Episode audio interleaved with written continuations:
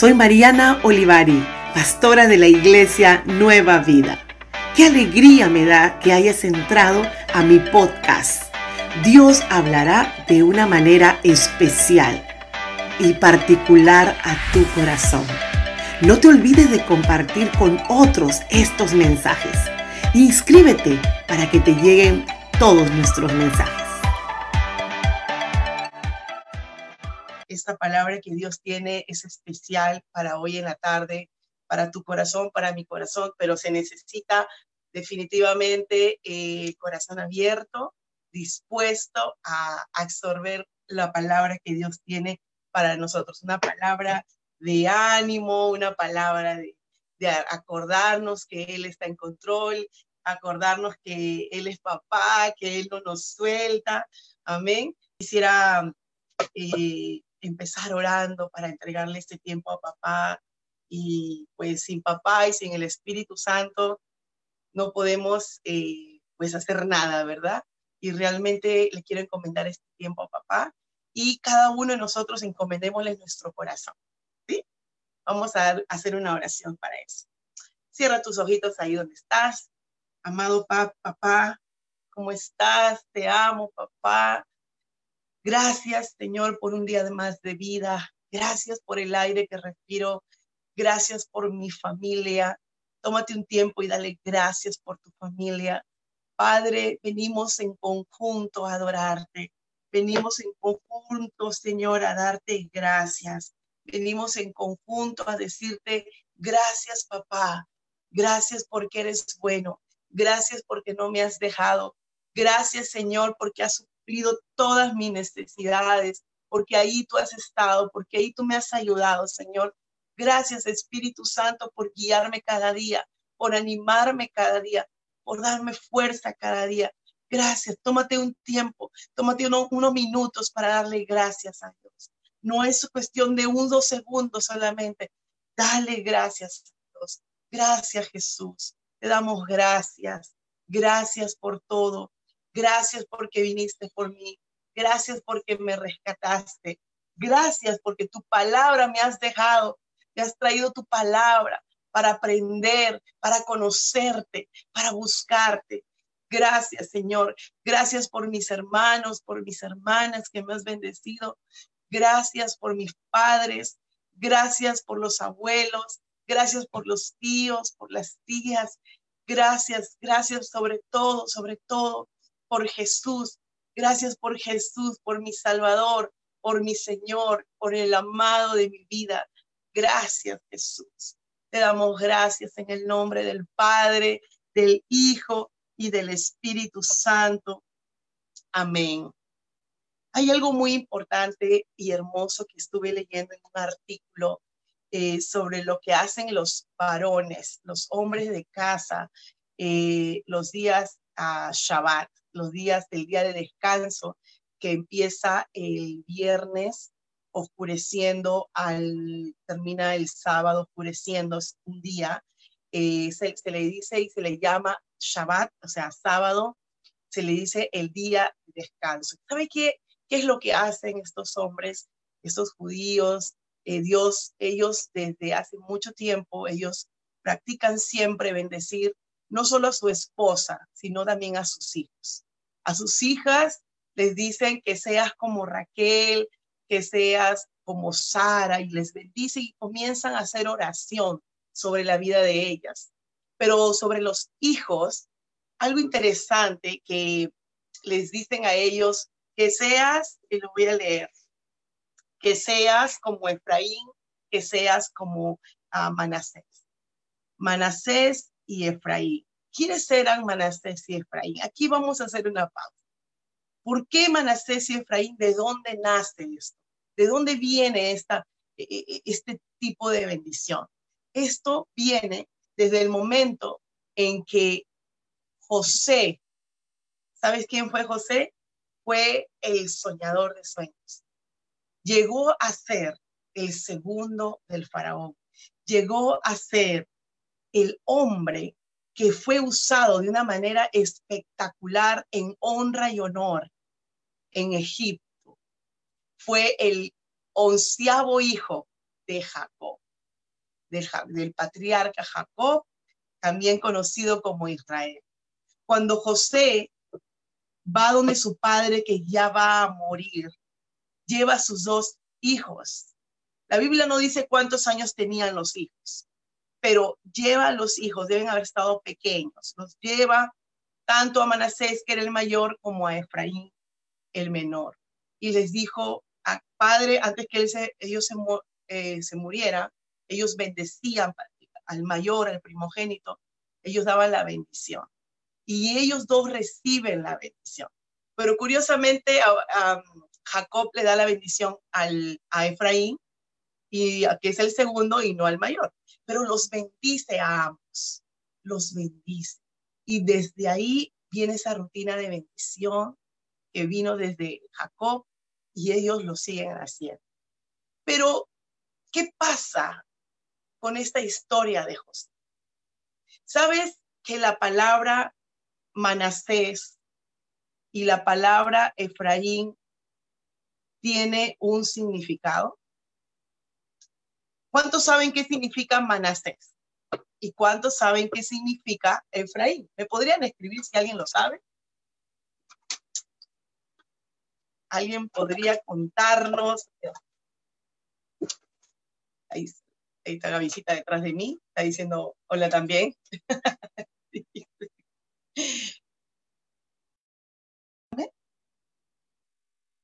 Entonces, Manasés y Efraín. A ver, voy a ver qué me escribieron. ¿Alguien sabe? Nadie me ha respondido. bueno, qué bueno porque ahora se los voy a contar. Eh, Manasés y Efraín, Manasés es llamado por su padre, por José. Es llamado y significa lo que olvidé. Lo que olvidé, la aflicción que olvidé, la familia que dejé. Ok, ¿y qué significa Efraín? Doblemente fructífero, lo que fructificó. ¿Por qué estos dos hijos de José llevaban nombres tan peculiares? ¿Sabes por qué? Aquí vemos la foto, ¿verdad? ¿Pueden ver esa foto? Si me pueden poner sí. Por favor, alguien me pone sí, veo la foto. Vemos aquí la foto cuando José lleva a sus dos hijos a hacer que sean bendecidos por su padre. Amén. ¿Alguien me puede poner sí, si lo puede mirar? ¿Ven esas fotos? Voy a esperar un poquito. Necesito que se vea aquí, chiquitito. Eso es. ¿Se ven las fotitos? ¿Se ven las dispositivas?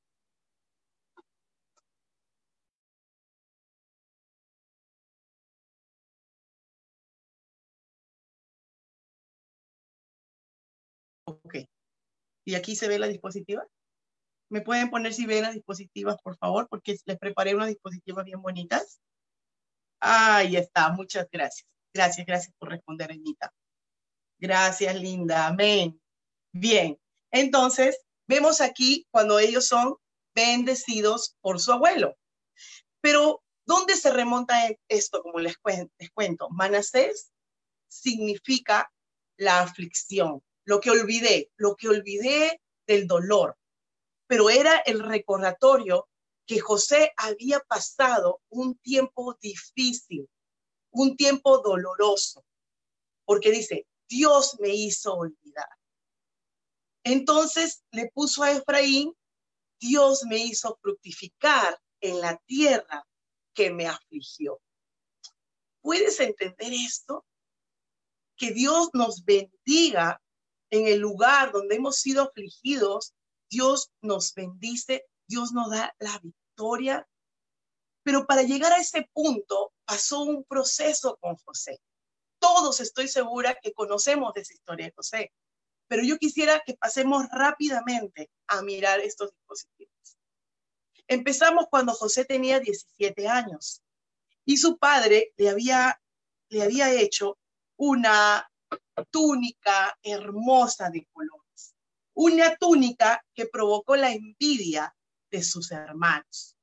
Dios empieza a darle sueños y sueños donde sus hermanos, aún sus padres, se inclinaban ante. Pero él posiblemente aún no entendía cuál era el propósito de Dios. Y él era muy amado por su padre, porque fue el hijo de una de las esposas que tuvo, la, más, que más amó, Raquel. Vimos la otra dispositiva que el padre le envía a, a José a mirar cómo se están portando sus hermanos mayores. Y le dice, ve a ver si tus hermanos están trabajando. Él va a ver pero resulta que comienzan a verlo de lejos y sus, comienzan a conspirar para matarlo. Pero el hermano mayor de todos, Rubén, el primogénito de los doce, Rubén dice, no. Lo meten en un pozo, en una fosa, en un pozo que estaba sin una cisterna, sin agua. Y pasó algún momento, algún tiempo, él fue arrancado de sus ropas de colores y fue vendido para que luego terminara a pasar también vendido por los egipcios. Él terminó en la casa de Potifar. Vamos a ver hasta aquí. Yo quisiera que nos pongamos a, a meditar en esto. Un muchacho amado por su padre, su vida se ve que estaba muy bien, un protegido, amado, consentido, y de pronto de una noche a la mañana la vida de él cambia. La vida de él es transformada de la alegría a la ruina.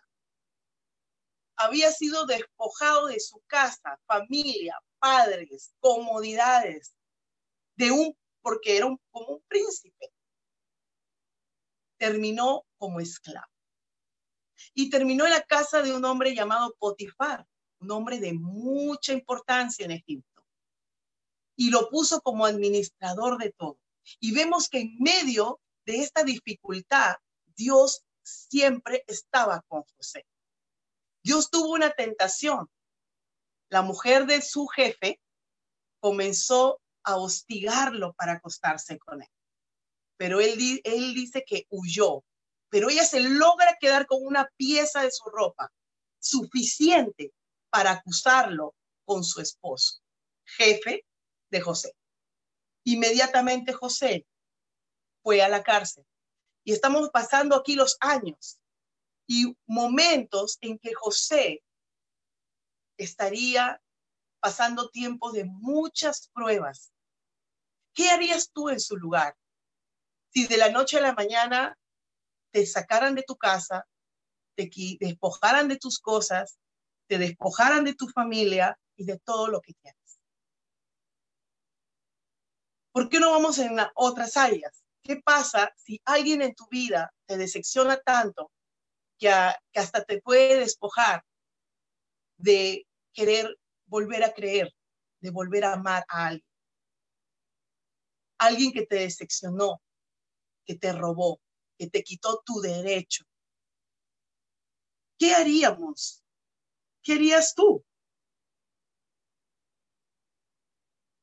José está en la cárcel, pasaron los años y habían y llegaron a ese lugar cuando y, y en ese lugar quiero mencionar algo importante.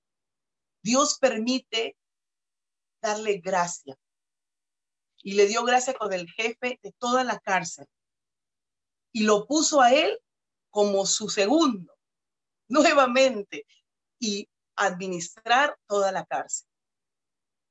Cuando Dios llama a alguien y tiene un plan con alguna persona, cuando tiene un plan como nosotros, donde quiera que estemos, siempre está esa palabra que dice, todo obrará bien para aquellos que aman a. Aún en medio de ese encierro, ya no solamente había sido metido en una fosa, había, sido despojado de su túnica de colores que la hizo su propio padre, había sido despojado de, de estar con su familia, de sus comodidades como un príncipe, había sido esclavo en un lugar, trató de hacer las cosas bien, pero no les fue muy bien. Terminó en una cárcel, privado de su libertad. Pienso que esto puede crear mucha amargura en una persona, en un corazón. Pero la Biblia no menciona en ninguna parte que José se quejó. José, con los años, José lleno del Espíritu Santo, porque Dios lo había escogido, él todavía no había terminado de ver todo el final de su vida, pero él estaba tan lleno de Dios y buscando a Dios y entendido que él perseveraba.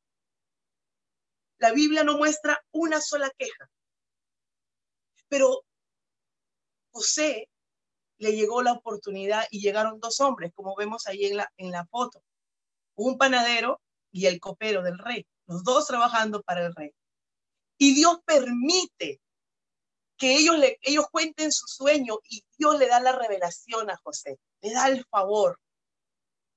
Y ellos termina uno muerto y otro vive. Y antes del que, el que vivió, José le dice, acuérdate de mí, háblale de mí al faraón. Pero no se acordó de él. Y José esperó dentro de la cárcel tres años más. Si estás ahí conmigo, por favor, di procesos. Hay procesos. ¿Cuántos de, ¿Cuántos de nosotros en nuestra vida, en nuestro caminar, cuando no hemos tenido a Dios y ahora que tenemos a Dios, no nos exenta de pasar por dificultades ni problemas? Todos pasamos una dificultad, somos probados en el corazón. Quiero que te pongas a pensar algo. Antes de pensar ahorita todas las circunstancias que rodeaban a José, todo lo que hemos descrito que sucedió, antes de eso, piensa ahora en el interior de José. Trata de mirar con un telescopio dentro del cuerpo de José. ¿Qué mirarías en su corazón? La Biblia no menciona nada, pero eso no significa que él no le haya dolido, que él no haya estado afligido, porque recuerden cómo le puso de nombre a su hijo. Él pasó las aflicciones. Él pasó estas pruebas con dolor. Pero Dios nunca lo dejó. Dios nunca le falló. Y cuando pasan los tres años, el faraón tiene un sueño, dos sueños uno con las vacas flacas y las gordas y el otro sueño con las espigas. Nadie en el reino podía, podía contestarle. Nadie en el reino podía decir, esto es lo que significa Faraón. Nadie. Pero el copero se acordó del hombre que le había revelado sus sueños y mandaron llamar a José. José se lo fueron a purificar, a limpiar y se presentó ante el faraón, la máxima autoridad de Egipto. El hombre había llegado hasta la cárcel, pero ahora estaba frente a la autoridad del país, de la tierra donde estaba siendo afligido. El favor de Dios. El favor de Dios con José, porque Dios ya tenía un plan. Y el plan era revelarle a José el sueño del faraón. Tuvo el favor de Dios y le dijo, yo no te puedo revelar el sueño, pero Dios, mi Dios, me lo puede decir.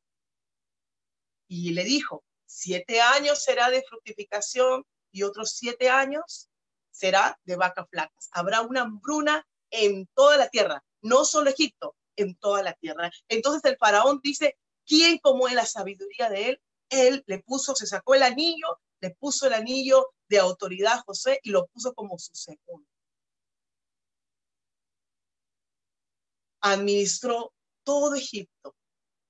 Pasaron los siete años, pero justo dice la Biblia que antes que terminaran los, eh, los siete años, antes de que empezara la hambruna, que fue los siete años posteriores, le nacen los dos hijos. Manasés y Efraín. Te quiero leer lo que dice en la palabra en Génesis capítulo 41, versículo 52. Te lo voy a leer desde el 50. Durante ese tiempo, antes del primer año del hambre, le nacieron dos hijos a José. Y su esposa, Asenat, hija de Rotifera, el sacerdote de On. José llamó a su hijo mayor, Manasés, porque dijo, por favor, escuchemos bien lo que dijo. La propia boca de José dice, Dios me hizo olvidar todas mis angustias. Y a todos los de la familia de mi padre, José llamó también a su segundo hijo, Efraín, porque dijo Dios, porque dijo, Dios me hizo fructífero en esta tierra de aflicción. José fue la puerta de entrada para todo el pueblo de Israel, para que no murieran de hambre.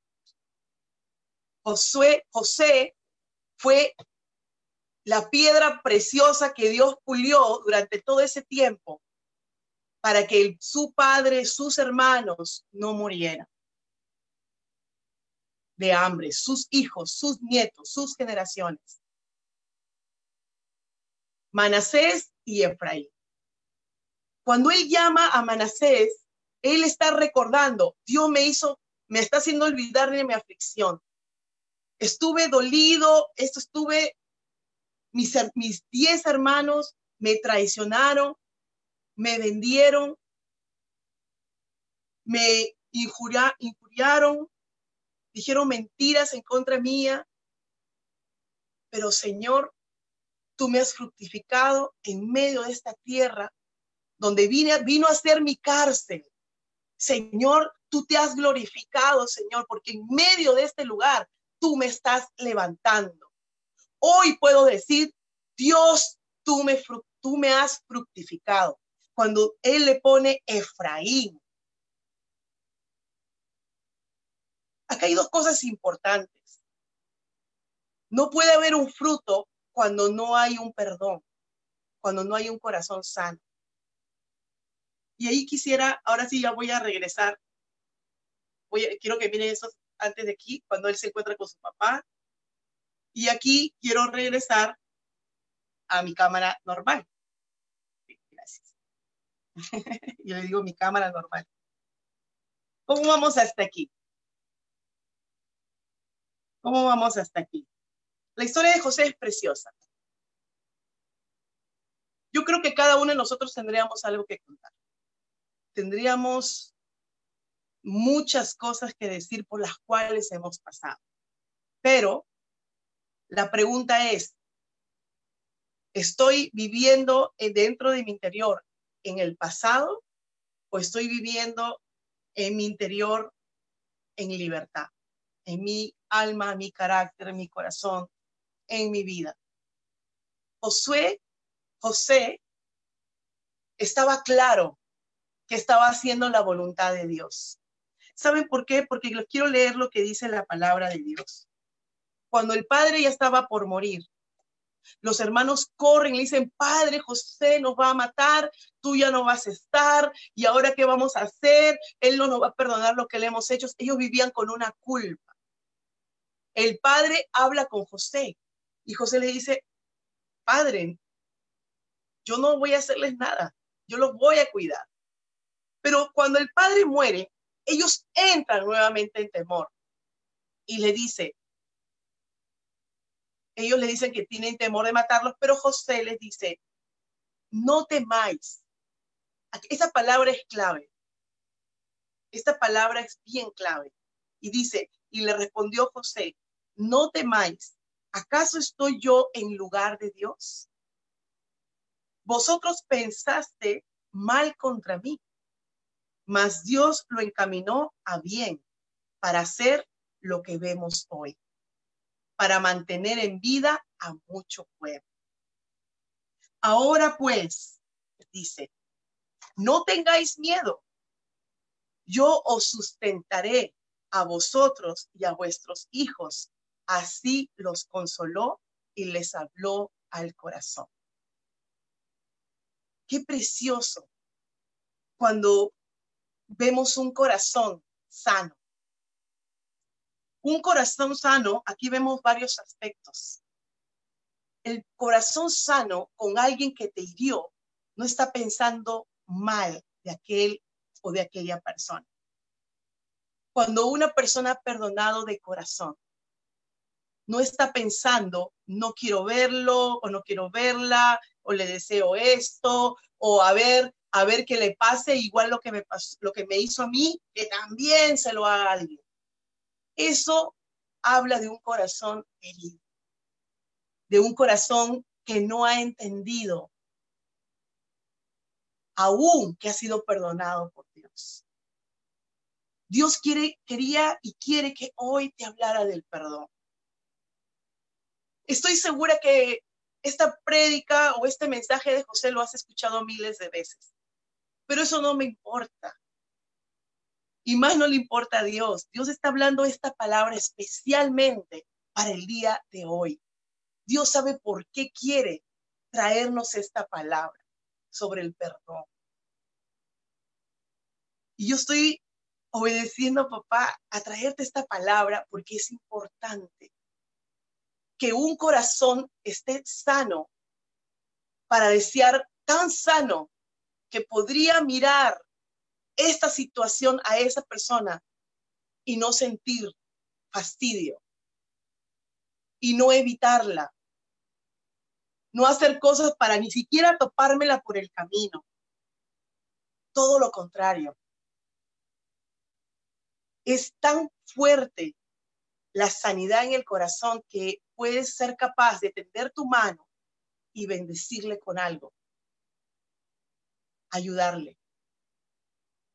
Por eso que cuando Pedro le pregunta a Jesús, Maestro, ¿cuántas veces eh, tenemos que perdonar? Y yo estoy segura que ya todos ustedes lo saben y van a decir 70 veces 7. Ok, pero ¿cuánto lo practicamos? ¿Cuánto trabajamos en el perdón? El perdón no solamente hacer como una auto ejercicio y decir, yo ya perdoné, lo voy a quitar de mi mente, no lo voy a recordar, está fuera de mí y ahí queda. Y dice, ya me voy a olvidar ni voy a pensar en eso. Eso no es perdonar. Voy a evitar en mis pensamientos pensar en aquello, aquello que me afligió. Recuerda, no hay fruto si no hay sanidad.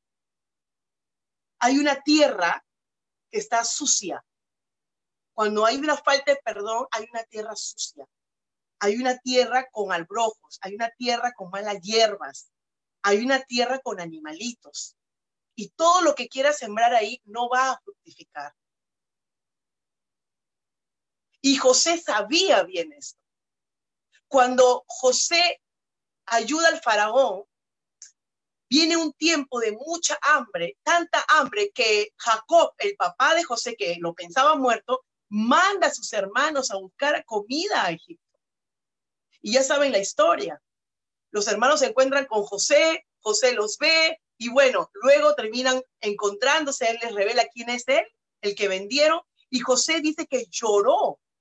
Hay una parte que a mí me impacta cuando dice que José manda a los esclavos eh, váyanse, le dijo, porque sus hermanos estaban ahí, váyanse, porque él ya no podía más, él estaba en secreto, los miraba, decía, ellos no se habían dado cuenta que él era José, y le dice a ellos, váyanse de aquí, váyanse. Y él dice que soy José, el hermano que ustedes vendieron. Y comenzó, dice que a llorar profundamente. No sé tú, pero a mí ahorita me da ganas de llorar porque me imagino esa escena y no es una novela, es de la vida real. José lloró profundamente porque había estado años sin ver a su familia, años sin ver a sus hermanos, a su padre. Él preguntó por Benjamín, que era el último de todos. Y vemos a un José quebrantado, yo quiero que nos demos cuenta de algo. no hay una palabra en la Biblia que, se, que José se está quejando, pero había un dolor adentro. Y cuando hay un contacto, con la, confrontas este dolor, comienza a haber una sanidad también en tu vida. Ya José dijo, Dios me hizo olvidar mi aflicción, pero aún todavía no se había encontrado con sus hermanos. Aún no se había encontrado con su padre. Y ese encuentro fue maravilloso, porque él mandó llamar a sus padres, a su padre, y eso fue una fiesta grande. Vemos a un José que sí llevaba la procesión por dentro, pero con una respuesta de Dios, con una respuesta preciosa, porque Él los perdonó. Y el perdón de José fue más allá que decir, sí, te perdono. Ok, te perdono ya, listo, listo, ya está. Ahí, por ahí, personas, yo era una de esas que decía, te perdono, pero no olvido, ¿no? Esa era una frase muy, muy famosa, te perdono, pero te tengo ahí la listita ahí de todo lo que me has hecho. El perdón, el perdón realmente te hace libre. Escuchen, por favor. Y si ya lo saben, escúchenlo otra vez. El perdón te hace libre. El perdón, el perdón te va a ayudar a tener un corazón sano y fructífero. Por eso que José, Dios lo fructificó en todo lo que él hacía.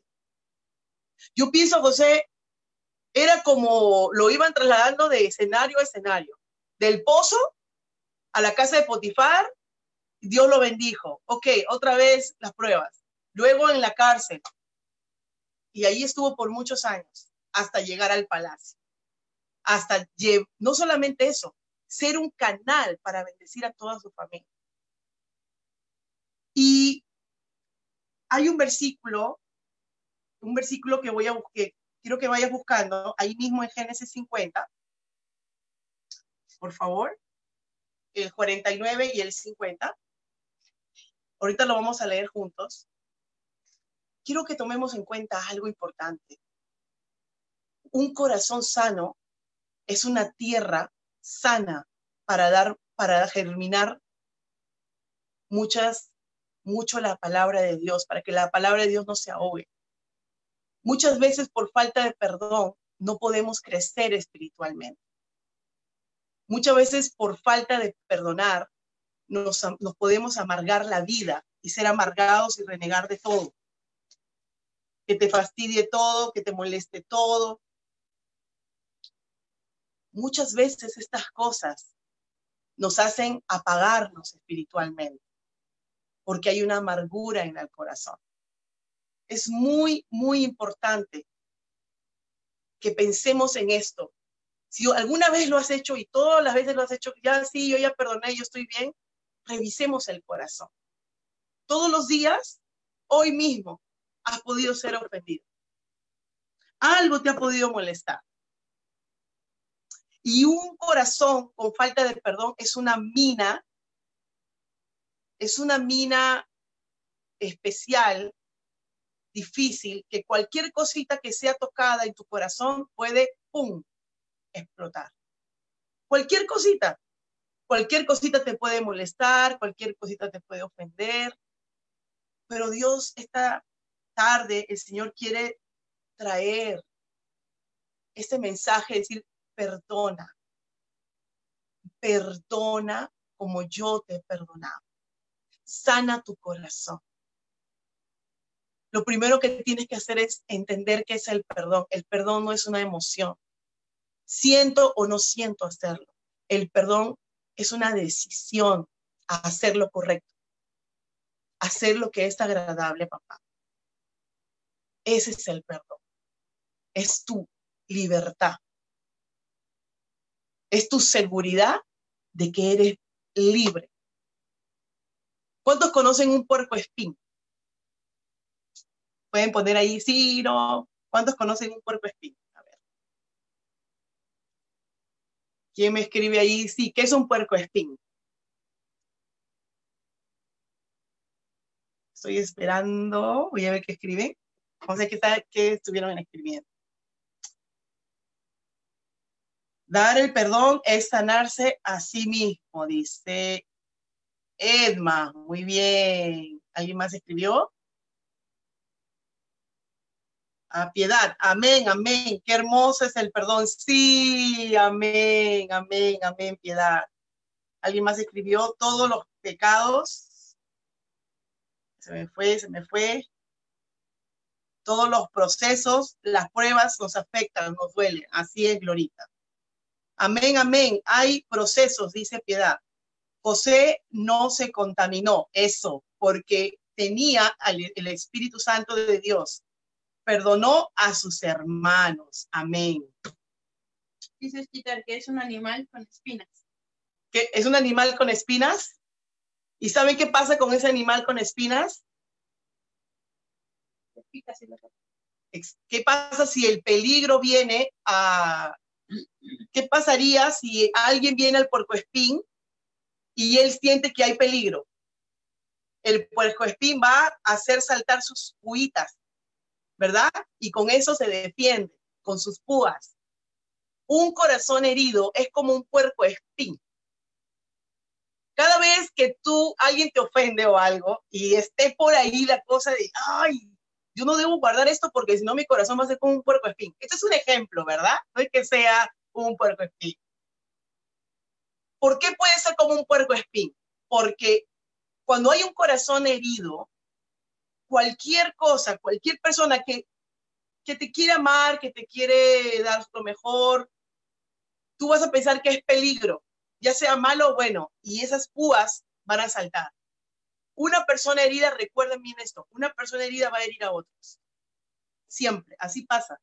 Una persona que no ha sido sanada, lamentablemente, con sus actitudes, con su corazón, puede decirte, no, pero a mí me hirieron y no me puedes entender. Pero es que si seguimos en, esa, en ese estado de no perdonar, lo que voy a hacer es una, ser una persona que va a herir a otra persona.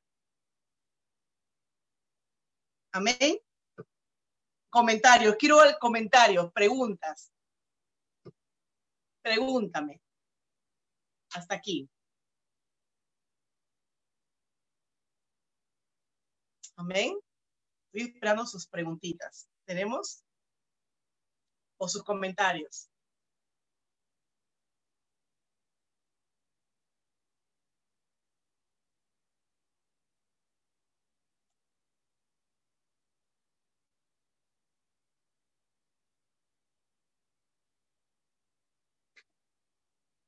Estoy esperando, hermanitos.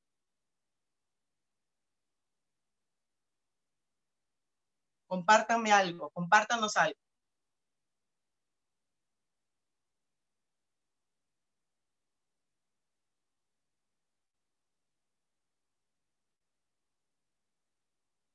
¿Nadie?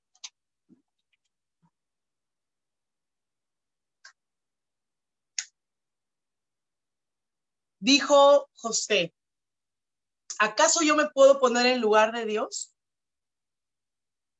Eso es lo que a veces nos podemos poner en esa posición al no perdonar, al juzgar. Si somos personas que a veces se nos sale la boca y juzgamos rápido, no es solamente escuchar este mensaje y ya listo, qué la palabra, qué bonito, y ya, me olvido, después termina todo y me olvido. La pregunta que quiero hacerte hoy, ¿qué vamos a hacer para mantener un corazón sano? Otra vez voy a decirlo. ¿Qué vamos a hacer para mantener un corazón sano? ¿Solo escuchar este mensaje? ¿Qué Dios me está hablando? Dios no está hablando solo a mi vecino. Dios me está hablando a mí. Dios está hablando a ti. ¿Qué vamos a hacer con este mensaje? ¿Dónde está cayendo este mensaje? Piedad dice, a ver, voy a leer. Muy bien, se animaron a contestar. ¿Puede leerlo, Gaby, por favor? ¿Estás ahí? Sí. Dale. sí. Por favor, hay, hay varios comentarios. Una persona infeliz Ajá. hace infeliz a las otras personas. Exactamente. Osquitar dice, el perdón cura el dolor del alma. O perdonar cura el dolor del alma. Karencita dice, la falta de perdón no te deja avanzar hacia el propósito que Dios tiene, tiene para ti. Hay que soltar y sanar. Hay que soltar y sanar. Amén. Amén. Porque si Dios nos ha perdonado, dice la palabra, también debemos perdonar, ¿verdad? No somos jueces de nadie. Yo no puedo decir, bueno, él, él sí me falló, yo nunca he hecho eso. No importa si tú lo hiciste o no lo hiciste. Todos pecamos, todos fallamos. No tenemos justificación. Lo que debemos tener es un corazón todos los días. Estoy, estoy a expensa a que me fallen y también fallar. Tú fallas también. Yo fallo. Y podemos herir a alguien sin que nos demos cuenta. Eso sucede. ¿Te sucede a diario? A veces no pasan los malos entendidos, las malas interpretaciones. A veces decimos algo y la persona entiende otra cosa. Pasa todo el tiempo. La pregunta es, ¿cómo está mi corazón? ¿Estoy ofendiéndome a cada momento por todo? Tengo que tener alarmas y decir, wow, entonces, ¿cómo está la condición de mi corazón? ¿Por qué mi corazón está así? Me gusta mucho cómo José esos nombres proféticos a sus hijos. Dios me hizo olvidar mi aflicción y Dios me fructificó en la tierra donde fui afligido. ¡Wow! Yo diría wow, yo diría amén, qué hermoso. Señor, tú es lo que tú haces, Señor. Es cuando viene el Espíritu Santo y me sana y me limpia. Pero no, eso no es mágico. Yo tengo que tomar un paso adelante y decidir, Señor, realmente esta es la condición de mi corazón. Dios ya conoce todo, pero Él quiere que tú lo reconozcas. Él quiere que tú vengas y lo confieses. Pero fulano y fulana no se merecen nada. Déjaselo al Señor. Déjaselo al Señor. El Señor está hablando a alguien, estoy segura. Me está hablando a mí, a todos. Dejémosle eso al Señor. El, eso viene, la mano, la justicia viene del Señor. Hay un salmo que habla sobre eso. Dice, no oremos para que los enemigos caigan, aquellos que te hicieron el mal, porque ¿qué pasa si yo quiero tener misericordia con ellos? Esos son los ojos del Señor. ¿Y qué crees tú que Dios espera que esté en mis ojos? Que esa misericordia la pueda mirar, pero eso no es de la noche a la mañana. Esa es una obra del Espíritu Santo en mi vida. Es una obra del Espíritu Santo en búsqueda con Dios. Por eso siempre les estoy predicando, hay que intimidar con Dios. Creo que desde que los conozco a todos y yo misma me lo digo, tenemos que buscar la palabra de Dios. Tenemos que no solo buscarla, leer un pasajito, tenemos que estudiar. Porque esa palabra va a venir a mi espíritu, a mi vida y me va a cambiar. Y esa palabra, yo tengo que activarla, tengo que practicarla. Si necesito aprender del perdón y realmente perdonar, lamentablemente, voy a tener que decir esto porque es la verdad. Voy a tener que estar expuesta a situaciones donde la gente me va a herir. Si no, ¿en dónde voy a aprender eso? ¿En dónde, cómo voy a aprender a perdonar? ¿Cómo voy a practicar perdonar? ¿A quién? Todos pasamos por esta situación. Estemos seguros, hermanos, que si Dios viene esta noche, estemos seguros que tenemos un corazón limpio, un corazón sano. Si viene esta noche, mañana, el año que viene, tenemos que estar vigilantes, tenemos que estar preparados con un corazón, dice la palabra, manos limpias, puro corazón. Y si uno se niega a perdonar, la palabra es clara, Dios tampoco nos va a perdonar. ¿Por qué no hacemos algo? ¿Quiénes quieren, asumen este, este acto de amor, lo voy a llamar? Vamos a asumir un acto de amor. Pero no es conmigo, vamos a hacerlo con papá. Si hay personas en tu vida que te han hecho daño, que te han herido, que te han dado la espalda, que te han defraudado. Y tú sabes que esas personas, si tienen al Señor o no tengan al Señor, si tú sabes que esas personas están aún mayor, mejor todavía, si estuvieran alejadas de Dios, ya sea del uno o del otro, ¿por qué no haces algo tú por bendecirle? ¿Por qué no hacemos enviamos un mensaje o una llamada de bendición, de presentar a Jesús, de hablarles de Cristo. José les dijo a sus hermanos, yo no soy juez sobre ustedes. Y Dios obró. Esto que me hicieron mal, Dios lo obró para mí. Esto que me hiciste mal, esto que me dañaste, ¿sabes? Este proceso que tuve que pasar por tú, por lo que tú hiciste en mi vida, Dios lo volteó a mi favor. No solamente me hizo madurar, me hizo conocer al Dios Todopoderoso, al Dios justo.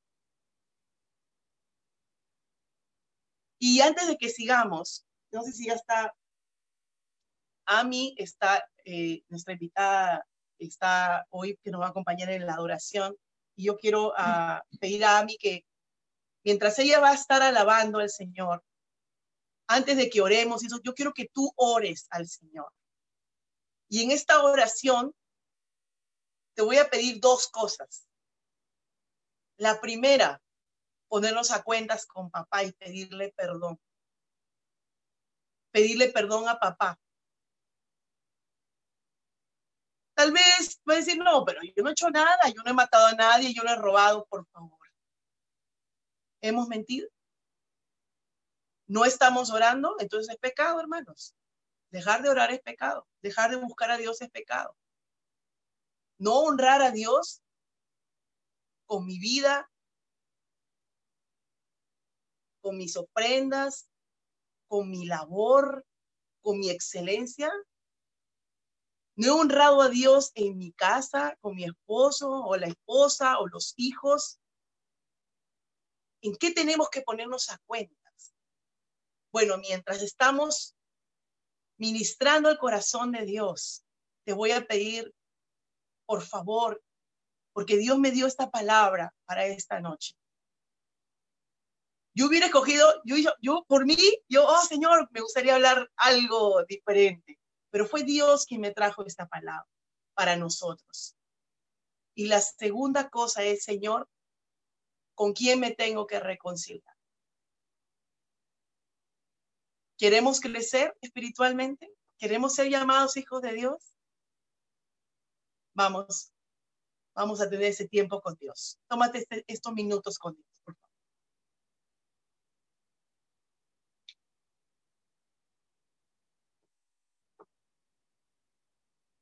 Gracias, Gracias. Señor Jesús, entregamos todo lo que hay en nuestro corazón en tus manos, Señor, porque eres tú el único digno, Señor. Ponemos en tus manos, Señor, toda falta de perdón que haya en el corazón, Señor. Porque al ver cómo tú nos has perdonado, nosotros entonces podemos perdonar también, Señor aún sea ah, válido lo que nos hicieron, aún de verdad nos hayan ofendido, aún de verdad nos hayan lastimado, Señor, soltamos perdón, Señor, para aquellas personas. Muchas veces son personas cercanas a nosotros, son personas de nuestra misma familia, son amigos que nos han lastimado. Padre, pero entendemos el poder del perdón, Señor, la libertad que tú traes a nuestras vidas cuando nosotros decidimos soltar perdón a aquellas personas. Señor, por eso te pedimos que hoy nos ayudes. Tal vez hemos sin ocasiones hacerlo, pero no lo logramos. Pero este es tu tiempo, Espíritu Santo.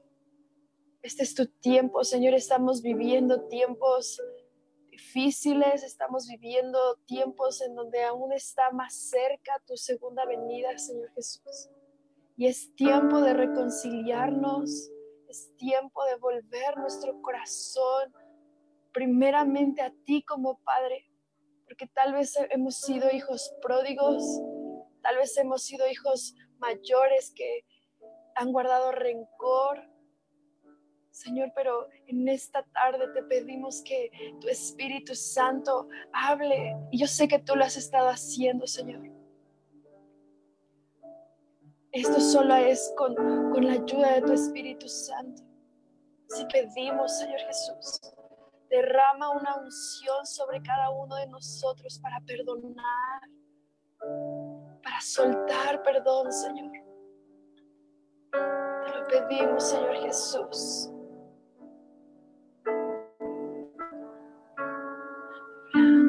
seré como nieve, puro seré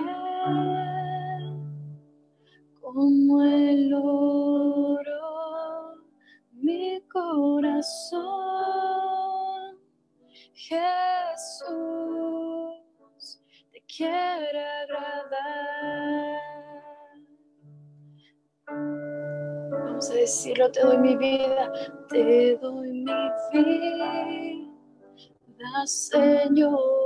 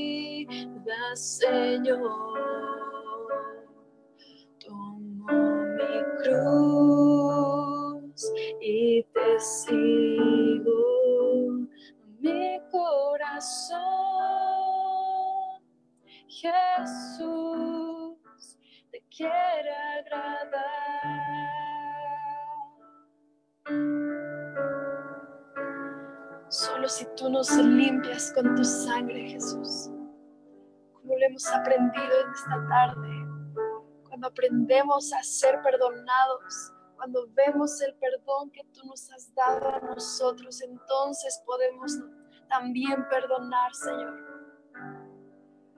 Blancos seremos como la nieve, puros como el oro, Señor, cuando tú nos rocíes, cuando tú nos limpies con tu sangre.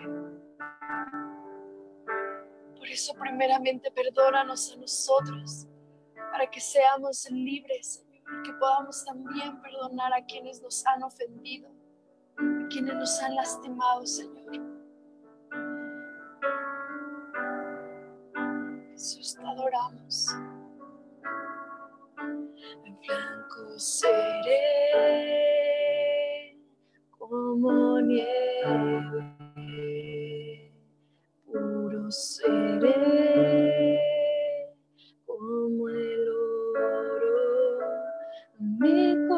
corazón.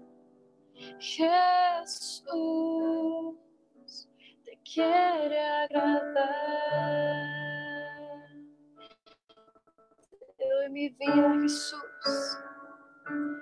Te doy mi vida, Señor.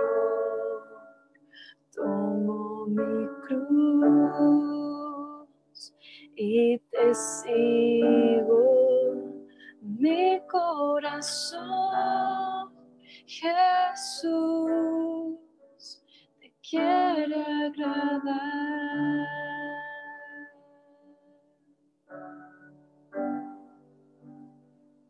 Te agradar.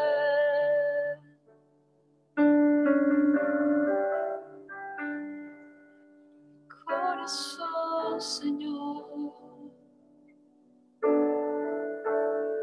todo lo que soy y lo que tengo. Tú eres digno.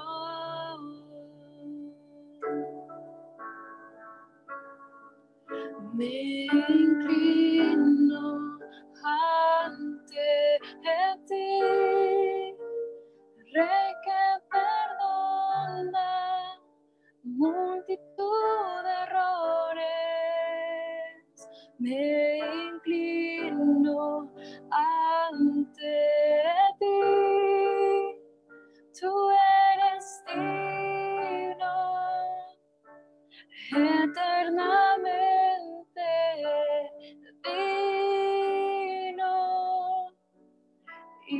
impresionante y digno. Solo ante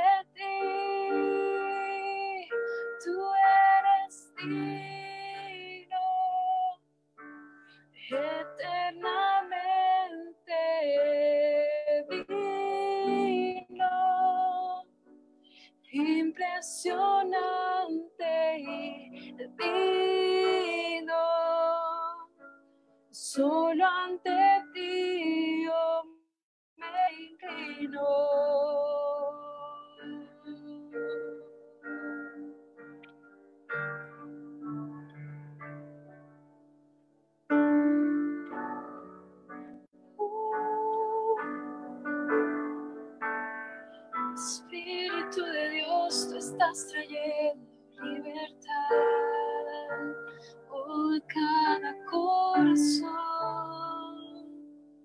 Espíritu de perdón, trae libertad, trae libertad, Espíritu.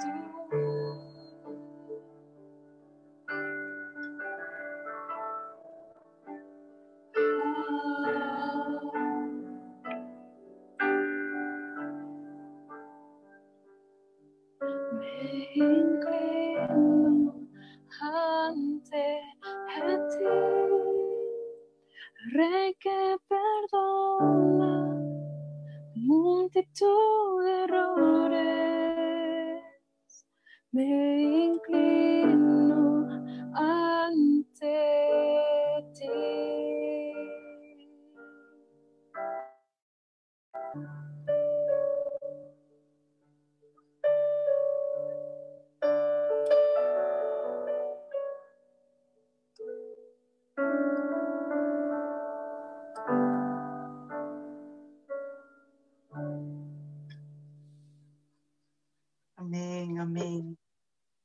Ese mismo sentir, voy a leerles la palabra, dice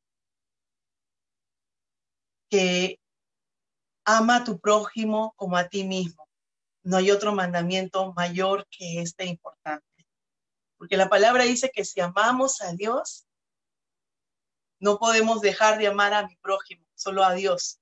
Yo digo, Señor, te amo, pero no amo a aquel que tú has puesto cerca a mí, aunque esté lejos, pero le conoces. Eso dice que somos hipócritas. El amor no es un sentimiento, no es decir, oh, siento mucho eh, amor, simpatía. El amor es perdón. El amor es soportar. El amor va más allá. Qué hermoso esto. Y la palabra de Dios nos habla claramente ese pasaje cuando Jesús está en la cruz. Está en la cruz como que fuera un ladrón, un malhechor, pero es santo y muchos le, lo criticaban, le decían, bájate, tú que dices que eres Dios. Lo insultaban, encarnecían. Los ladrones al lado de él. Y él solo dijo, Padre, perdónales porque no saben lo que hacen. Jesús, ese es el corazón de Jesús. José no es Dios, pero José estaba lleno del Espíritu Santo. José tenía un entendimiento del Señor. Y José dijo claramente que todo esto había acontecido, pero todo esto obraba para el bien. Ponte a mirar tu vida de atrás. Tal vez si miramos hacia atrás, hay muchas cosas que cambiaríamos y no las volveríamos a hacer. Pero la pregunta es, ¿qué estamos haciendo? Con esto que vivimos. Cómo ha transformado, cómo ha sido cambiado. Cómo ese, esa aflicción, cómo eso feo puede ser fructificado. Pero todo empieza con el perdón. Quiero dejar solo una palabra más. Cuando nosotros vamos a Dios a pedirle perdón por algo que le hemos fallado, debemos tener entendimiento que el perdón es un, tiene que ir abrazado con el arrepentimiento. ¿Qué quiere decir? Que aquello que por lo que estoy pidiendo perdón, yo no lo voy a volver a hacer. Yo me di cuenta que eso me hace daño. Primero, ofendo a Dios y me hace daño a mí.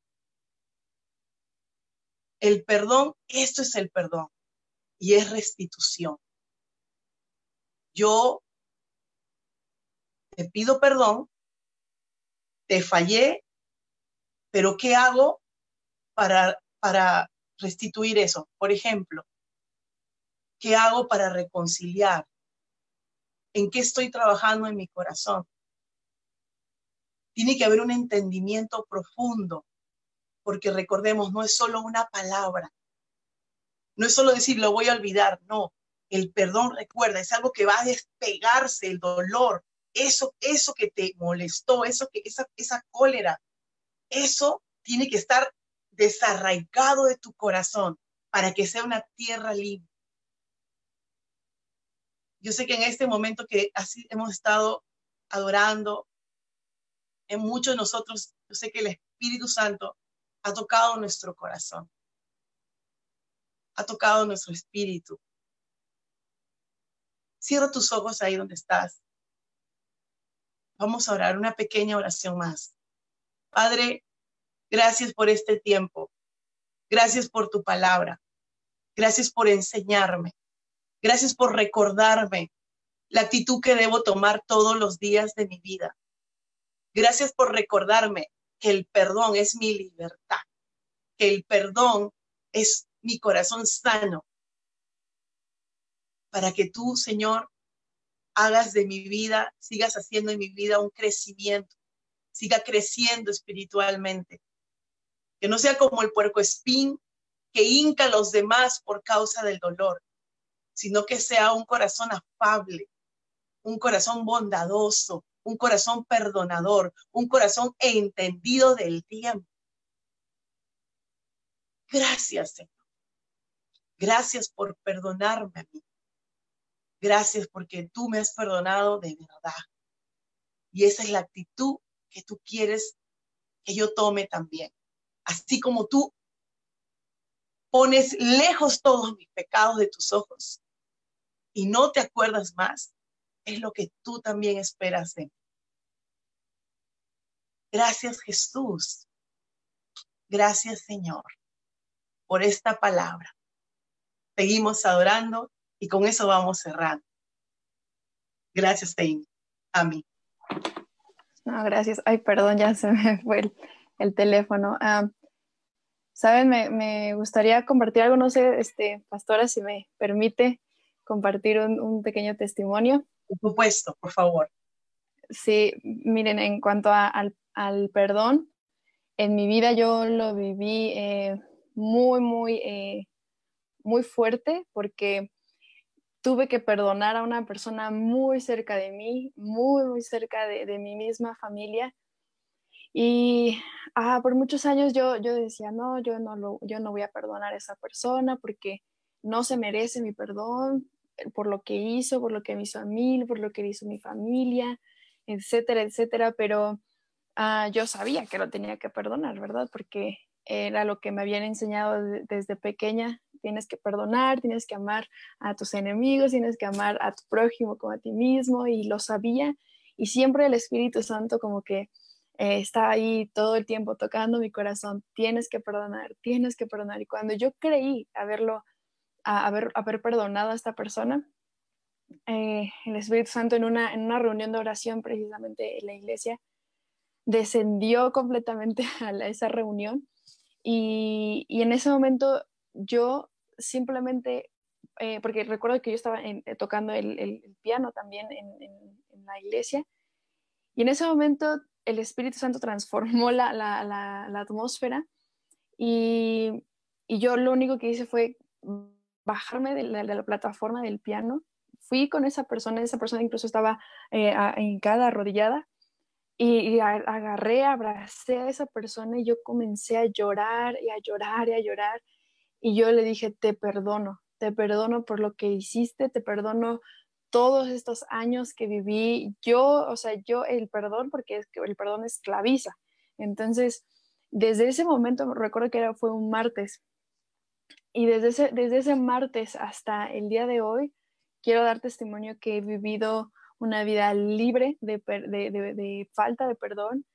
Eh, Dios me ha llevado a, a, más niveles. Bueno, otro testimonio es, estoy aquí con ustedes. Yo nunca me hubiera imaginado estar en contacto con alguien eh, de Canadá. Entonces, realmente Dios va eh, recompensando aquello que, que, decidimos hacer, ¿no? Y, y, yo les comparto eso como testimonio eh, también a lo largo de, de, de, esa, esta jornada de, varios años. No tengo bien el, dato de los años, pero también otra vez Dios me vuelve a probar en el perdón, ¿no? Y, algo que yo tengo como muy en claro o, que se va generando es que eh, justamente tenemos que perdonar a personas o que son de nuestra familia o que son amigos nuestros o que son de nuestra misma iglesia. Siempre uno piensa que a lo mejor nos va a hacer daño a alguien externo o a alguien eh, que no nos conoce, pero no, realmente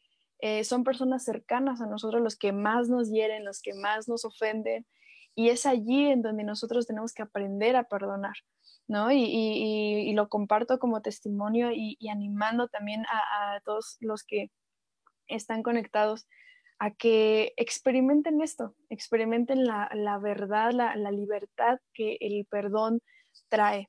Yo estoy segura que José y, sus hermanos salieron gozosos después de ese encuentro en donde se perdonaron y sobre todo porque vieron que, José eh, aún teniendo esa posición en la que él estaba, no les dijo, hey, este, pues ahora los voy a ir a encarcelar y les, me las van a pagar y, no les devolvió lo que, lo que le hicieron, sino al contrario, mostró el carácter de Cristo, que es perdón, a pesar de que la ofensa y el daño fue real, ¿no? Entonces, eh, pues eso es lo que estaba en mi corazón.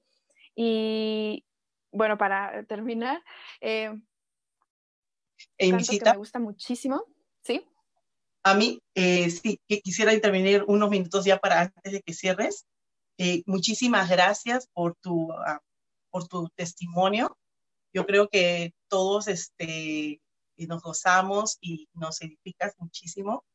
Y es cierto, eh, el perdón te trae libertad y ese es, no es solamente para hoy, sábado 16 de mayo del 2020, es para todos los días de tu vida cuando abramos nuestros ojos y cuando cerremos nuestros ojos, estemos seguros que estemos en paz con Dios y con todos aquellos que nos rodean.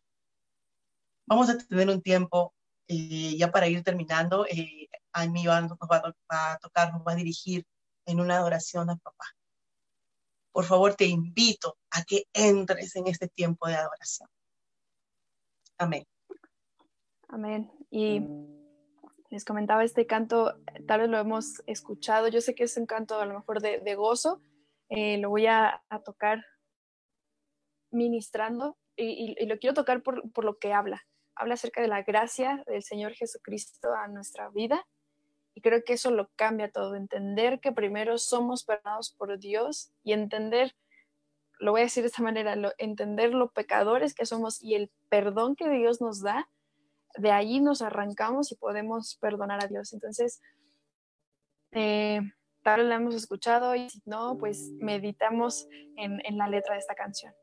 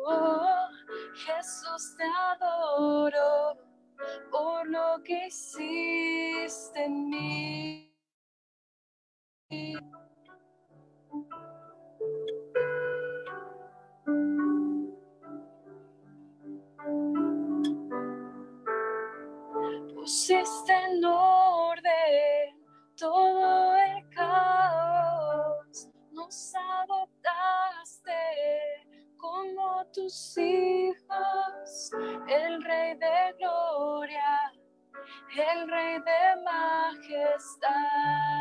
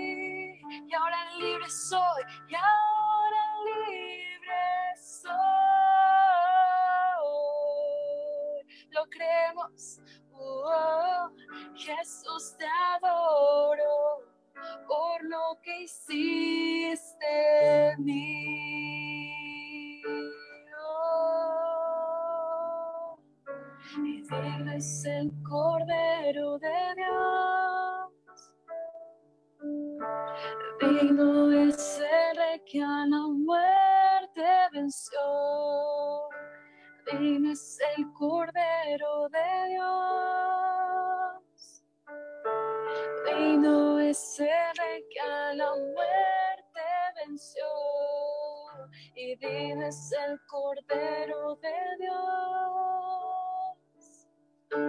Digno es el rey que a la muerte